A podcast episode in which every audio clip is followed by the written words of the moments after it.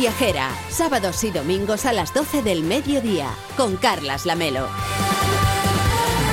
Iniciamos esta segunda hora en Gente Viajera. Nos puede seguir en las redes sociales a través de Gente Viajera OCR, tanto en Twitter como en Instagram, como en Facebook, donde puede comentar algunos de los destinos que nosotros estamos recomendando aquí en el programa. Por supuesto, nos puede pedir sus destinos a la carta a través de una nota de voz de WhatsApp en el 699 464666 699 46 4666, el WhatsApp de Gente Viajera. Y si lo prefiere también en genteviajera.onda0.es. Como les prometíamos antes de las noticias, les vamos a echar una mano en uno de aquellos momentos en los que viajar, pues hombre, no es de lo más confortable, la verdad.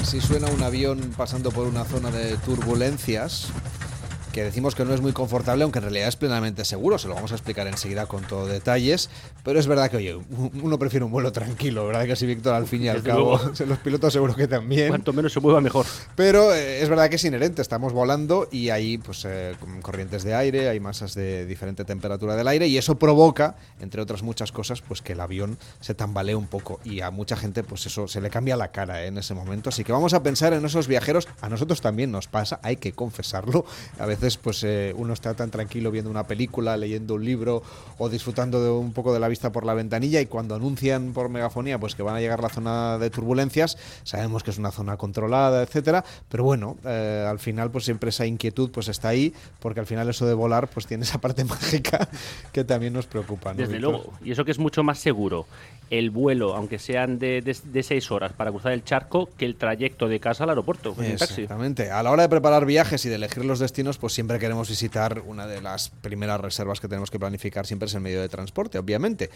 Y en España, eh, el Instituto Nacional de Estadística destaca que en 2002 crecieron hasta un 58% los viajes en avión, solo en el interior de nuestro país. Claro, veníamos de la pandemia un medio que cada vez eligen más viajeros, aunque pues hay quien todavía le cuesta esto de subirse al avión. Hay incluso algunas personas que es que no se atreven cuando es un medio de comunicación, de traslado, de traslado, de transporte, que es de los más seguros del mundo. Así es, hay personas, como decíamos, seguro que algunos de nuestros oyentes, que pueden llegar a tener aviofobia. Este es el nombre técnico que recibe el miedo a volar y la verdad es que es más común de lo que podemos pensar. Entre el 33 y el 40% de las personas aseguran que experimentan algún tipo de ansiedad cuando se tienen que enfrentar a un viaje en avión. Pues en Semana Santa, como estamos en esta Semana Santa o en cualquier desplazamiento, es momento de pensar que estamos en el avión. Nos acompaña Ana Valentina Caprioli, que es psicóloga. ¿Qué tal? Muy buenos días. Hola, buenos días. Y es experta justamente en eso, en quitarnos el miedo a volar, esa aviofobia. Lo hace a través de la plataforma Buen Coco. El avión decíamos que es un medio de transporte muy seguro, pero a la gente, incluso al que lleva, no sé, varios viajes en su, en su haber, le sigue generando ese puntito de ansiedad, ¿no? A veces. Sí, digamos que, como ustedes decían, em, entre el 40% tiene una ansiedad eh, generalizada al momento de coger un avión. En realidad, la cantidad de personas que suelen sentir algún tipo de preocupación durante el vuelo o antes de volar, eh, inclusive llega al 60% y entre el 2,5 y el 5% de las personas llega a tener una ansiedad tan fuerte que se vuelve incapacitante y no les permite poder eh, atravesar ese vuelo, poder afrontar la situación y, viajar en avión es importante diferenciar, bueno, entre lo que es una fobia, ¿no? Y las situaciones de estrés que pueden llevar a una persona a no querer coger un avión en un momento determinado. Pero, ¿cuál es la mejor forma para enfrentarnos a estos miedos y conseguir, bueno, que los pacientes recuperen esa confianza en el avión? Si una persona siente un miedo que es incapacitante, es decir, que no le permite eh, subirse en el avión, seguramente es importante buscar ayuda profesional, buscar ayuda psicológica. Básicamente el tratamiento de la, fobia específica de volar eh, lo que se suele hacer es exponer a la persona gradualmente a las situaciones que le causa esa ansiedad, desde un nivel que causa muy, muy poquita ansiedad hasta la situación de volar y em, se suele hacer primero en imaginación y luego en vivo porque en imaginación pues se pueden controlar todas las variables que en la vida real no muchas veces no es posible controlar. Como decía antes, no todo el mundo vive una situación en la que le es imposible enfrentarse a la situación y bueno, para esos casos donde no tenemos un trastorno de ansiedad, sino que tenemos una pequeña mm, molestia o, preocupación o, miedo generalizado, una de, de, las herramientas que puede ayudar es distraerse hablando con la persona que tiene al lado, leyendo un libro, viendo un vídeo o eh, también intentando hacer ejercicios de relajación.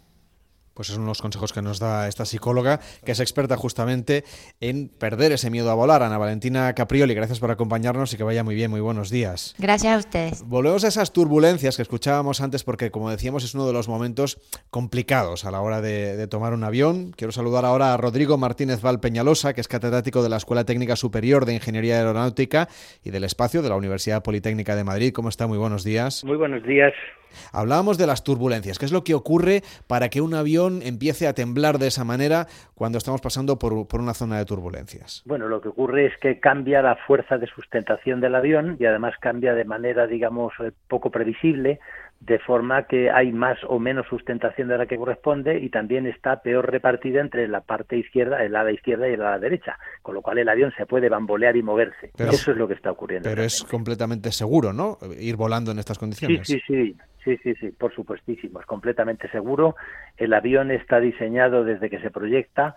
El, durante el proyecto del avión se realizan numerosísimos cálculos, se diseña la estructura, se dimensiona la estructura para que soporte las ráfagas más violentas que uno puede pensar que se va a encontrar en la vida.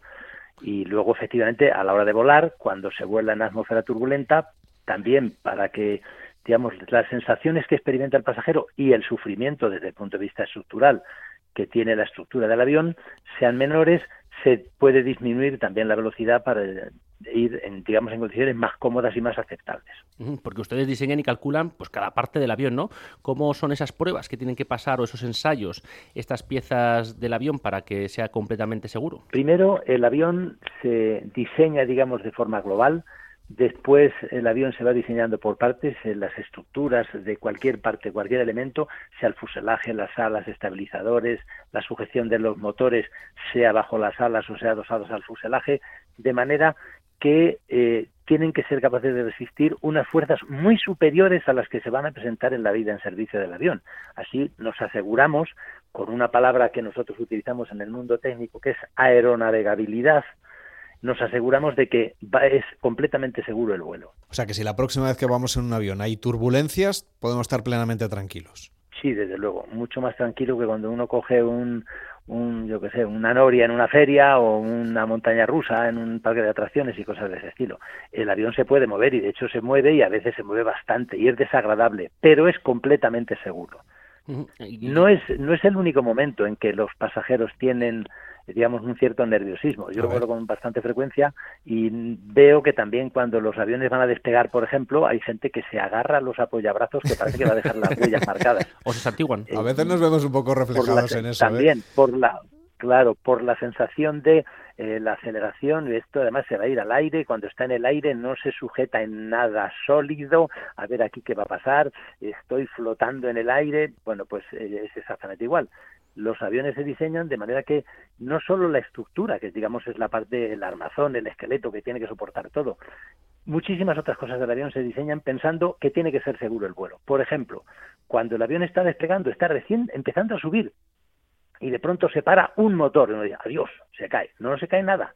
El avión está diseñado para que pueda seguir subiendo, para que pueda hacer todas las maniobras con seguridad y que, llegado el caso, si parece lo lógico, eh, haga un, digamos unos virajes y vuelva a aterrizar en el aeropuerto del que ha salido, con toda seguridad, aunque falle, digamos que cualquier cosa. Por eso, en un avión de transporte de pasajeros, eh, una palabra clave cuando se proyecta, cuando se piensa, es redundancia. Todo tiene que estar duplicado, todo. Por eso hay piloto, ¿no? Que por eso hay eh, un piloto y un copiloto. Claro, por eso hay dos personas. El copiloto también tiene capacidad para pilotar el avión. O sea, si tuviera que hacerlo completo, lo haría. Por eso los aviones los aviones grandes, los de transporte de pasajeros, llevan dos motores, de manera que si uno se estropea, el otro sigue funcionando y permite volar al avión con toda seguridad, digamos, dentro de una limitación, porque claro, no es lo mismo volar con un motor que con dos, pero también, y despegar y aterrizar, hacer virajes, etcétera.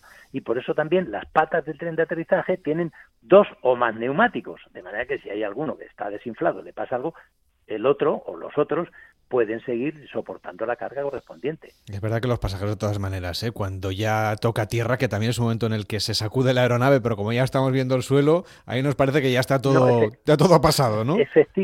efectivamente, ya cuando el avión ha aterrizado, eh, el pasajero, digamos, se relaja. Y aunque vea un poquitín de sacudida, porque siempre, digamos, el impacto, de todas maneras, los impactos son bastante suaves, el, el pasajero se relaja.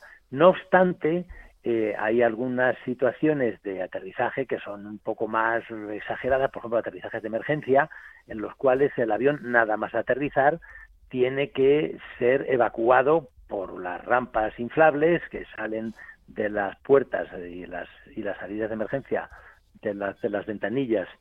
Bueno, pues eso está también previsto y hay que hacer ensayos incluso con, con, personas reales cuando el avión todavía está en fase de proyecto antes de que no antes de que lo utilice o lo compre ninguna compañía aérea tiene que poderse evacuar en menos de minuto y medio con el avión todo a oscuras solo las luces de emergencia la mitad de las salidas bloqueadas de manera artificial. O sea que ustedes ponen el peor escenario para someter a un test de estrés al avión no exactamente para que se demuestre que el avión como habitáculo es evacuable en un tiempo relativamente razonable. Y eso se hace con aviones desde pequeñitos de 40 a 50 pasajeros hasta el Airbus 380 con cerca de 900 personas dentro se hizo la evacuación. Bueno, en Italia siempre aplauden cuando aterrizan, ¿eh? igual es una sensación de alivio. bueno, sí, claro, evidentemente, porque eso eh, va según según cómo haya ido el vuelo y según cuál sea el digamos el, número de pasajeros el tipo de pasajeros. Hay gente que aplaude y en algunos vuelos no se aplaude pero no es porque no lo haya hecho bien el piloto que prácticamente siempre lo hacen muy bien sino porque ha sido un vuelo tan relativamente anodino que uno dice bueno pues no hay, no hay mucho de qué aplaudir estamos en casa pero en, Claro, exactamente. Decía yo que eh, a veces, incluso antes de despegar, ya nos avisa el comandante de que vamos a, tener en nuestro itinerario no una zona de turbulencias. Hablamos mucho de las turbulencias porque es lo que es más evidente y lo que genera esta ansiedad de la que hoy estamos hablando aquí en Gente Viajera. Eh, ustedes ya saben con cierta anticipación qué es lo que va a, ocurrir. Eh, ¿Cómo son los aparatos que miden constantemente ¿no? la situación meteorológica que al final es lo que va a, a condicionar especialmente la ruta? Bueno, vamos a ver, eh, cuando se hace, cuando se prepara el vuelo, el piloto, la tripulación, tiene una información de cómo es la meteorología de la zona que va a atravesar.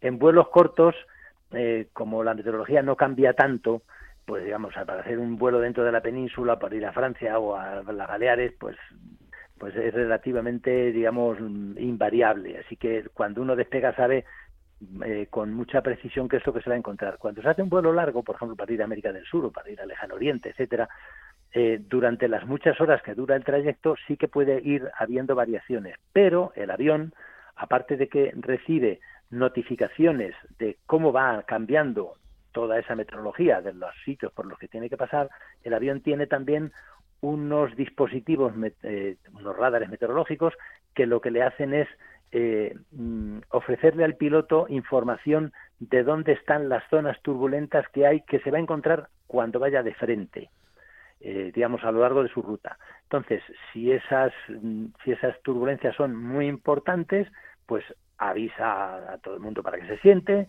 eh, puede bajar la velocidad para poderlas coger de manera un poco más cómoda, como dije al principio. Entonces, de esa manera, digamos, es eh, pues mucho mejor eh, tanto para las personas como para la propia tripulación, como para la propia estructura del avión, porque todos van a sufrir menos. En el fondo todos vamos en el mismo sitio, el avión como avión, los pasajeros y los tripulantes. Pues vamos a saludar a un comandante del grupo Iberia, que es Rafa San Julián. Hola Rafa, ¿cómo estás? Muy buenos días. Hola, bueno, Buenas, buenos días. Cuando llega el momento de esas turbulencias que vosotros sabéis con cierta anticipación, ¿qué es lo que ocurre, digamos, a los mandos del avión? ¿Cómo os preparáis para ese entorno que es un poquito más hostil? Como decía el anterior locutor, pues exactamente de esa manera. Lo que hacemos es reducir la velocidad pues para afrontarla de una manera más tranquila, igual que cuando nosotros vemos que una carretera tiene muchos baches, bajamos la velocidad. Se trata de entrar en esa zona de la manera más suave posible eh, y digamos para que repercuta menos. Hay veces que puedes anticiparla con más antelación y otras veces pues simplemente que aparecen de golpe. Y en su caso, como, como piloto desde hace más de dos décadas, supongo que habrá vivido todo tipo de situaciones. ¿Cómo logran tranquilizar a aquellos pasajeros que quizá pues, alguna vez hayan podido vivir situaciones de ansiedad a bordo? Pues de entrada hay que determinar por qué se produce esa ansiedad. Hay veces que la gente cree que tiene miedo a las turbulencias y en realidad lo que tienes sientes claustrofobia y se notan incómodos dentro del avión porque es un espacio cerrado. O sea, que hay veces que se mezclan distintos tipos de miedo aquí pero cuando la gente tiene miedo a las turbulencias o cuando tienen dudas de si el avión es un medio de transporte seguro, yo siempre les digo, eh, mm, pensad que vamos nosotros dentro. Y yo soy el primer interesado en que no nos expongamos a una situación de riesgo. Es decir, que cuando la gente piensa que lo del avión es peligroso, digo, yo soy el primero que quiere volver a casa todos los días. O sea, que yo no me voy a pasar por una zona en la que puedan, podamos estar en peligro o ponernos en una situación en la que pueda entrañar ningún tipo de riesgo. Yo soy el primero que quiere volver a casa. Yo sé que usted ha atendido a mucha gente que tiene ese cierto miedo a volar, como decíamos, incluso algunos famosos como la cantante Aitana, a la que le echó una mano porque también tenía miedo a volar. Se hizo una acción eh, con ella porque iba a empezar una gira por Latinoamérica y tenía que coger aviones y bueno, pues lo cierto es que no le incomodaba, no, no, le agradaba mucho volar y eh, pues se expuso eh, a esa situación un poco parecido a lo que decía la psicóloga eh, de tratar con un psicólogo que para mí es imprescindible, es decir, esa es la parte que todo el mundo debería pasar por ahí para poder ver ese miedo de dónde es y tratar de aportar las herramientas.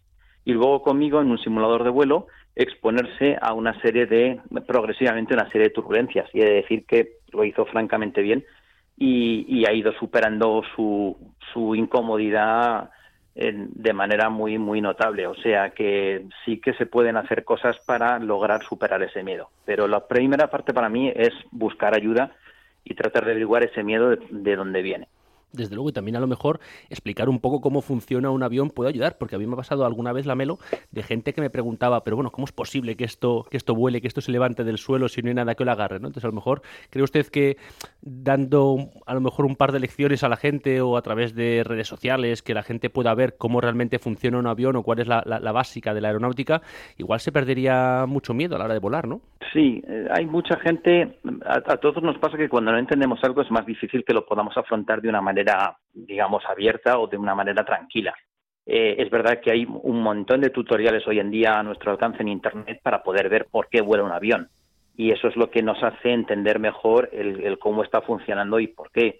Yo intento siempre ponerlo en términos muy sencillos y, y, cuando daba clases, sobre todo a la gente que llega de nuevas a la profesión, es explicar el por qué se mueve un avión, cómo se mueve el aire alrededor del ala y, esto es lo que nos produce la sustentación para poder volar. Y que cuando hay cambios en ese, en ese aire, pues se produce movimientos en el ala que hacen que nos movamos. Exactamente igual que cuando vamos en un barco y hay olas más flojas o, olas más, más fuertes. En, ese caso, pues evidentemente el barco, cuanto más deprisa vaya y más olas haya, pues peor irá, más, más, más sacudidas tendrá. A nosotros nos pasa exactamente igual. Pero sí, yo hay un montón de tutoriales que pueden enseñar con imágenes que además están muy bien explicadas el cómo se hace, el cómo se mueve un avión por el aire y eso es lo que cómo se puede entender mejor las turbulencias y todo el, proceso del vuelo. Yo he visto alguno, por ejemplo, que hace el ejercicio de poner un avioncito pequeño dentro de un bote de gelatina y, mueve la gelatina y nos explica eh, que, el avión cuando está en una turbulencia está justamente ahí, o sea, está plenamente seguro, lo que pasa es que se mueve un poco el entorno, pero, pero es, una, es una cuestión físicamente muy estudiada.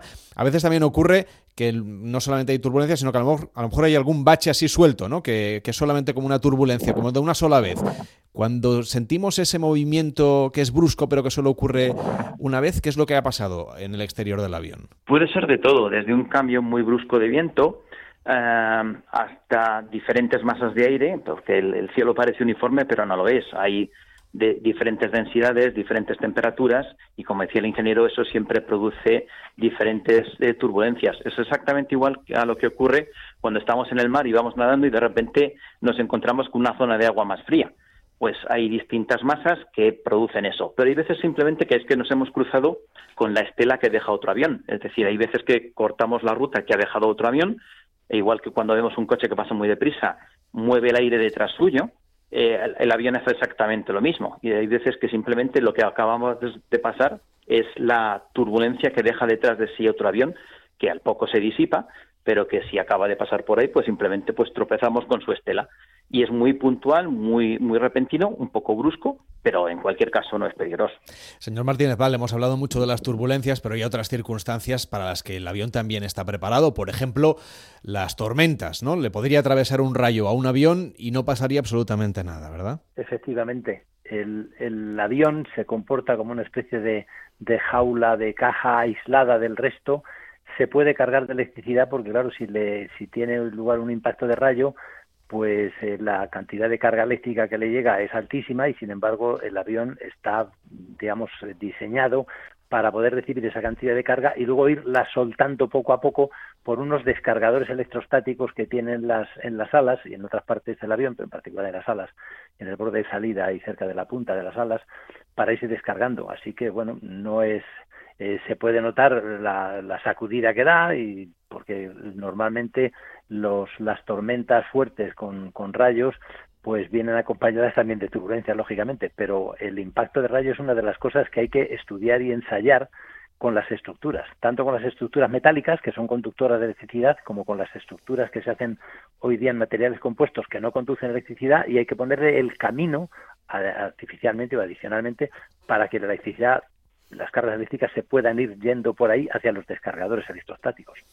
Por lo tanto, Rafa, si hay mala previsión meteorológica, ustedes lo que tratan, supongo, es de bordear esas zonas más complejas, incluso en algunas ocasiones, pues se retrasa eh, el aterrizaje o se retrasa un poquito la ruta para intentar que sea lo más confortable y lo más seguro posible, ¿no? Por supuesto, lo que intentamos siempre es evitar en las zonas de tormenta, para eso el radar meteorológico del que hablaba el ingeniero eh, nos ayuda a detectar en qué zonas es la mayor concentración o incluso dónde puede haber nubes con hielo y donde, hay más eh, electricidad y tratar de buscar eh, un camino para evitarlo.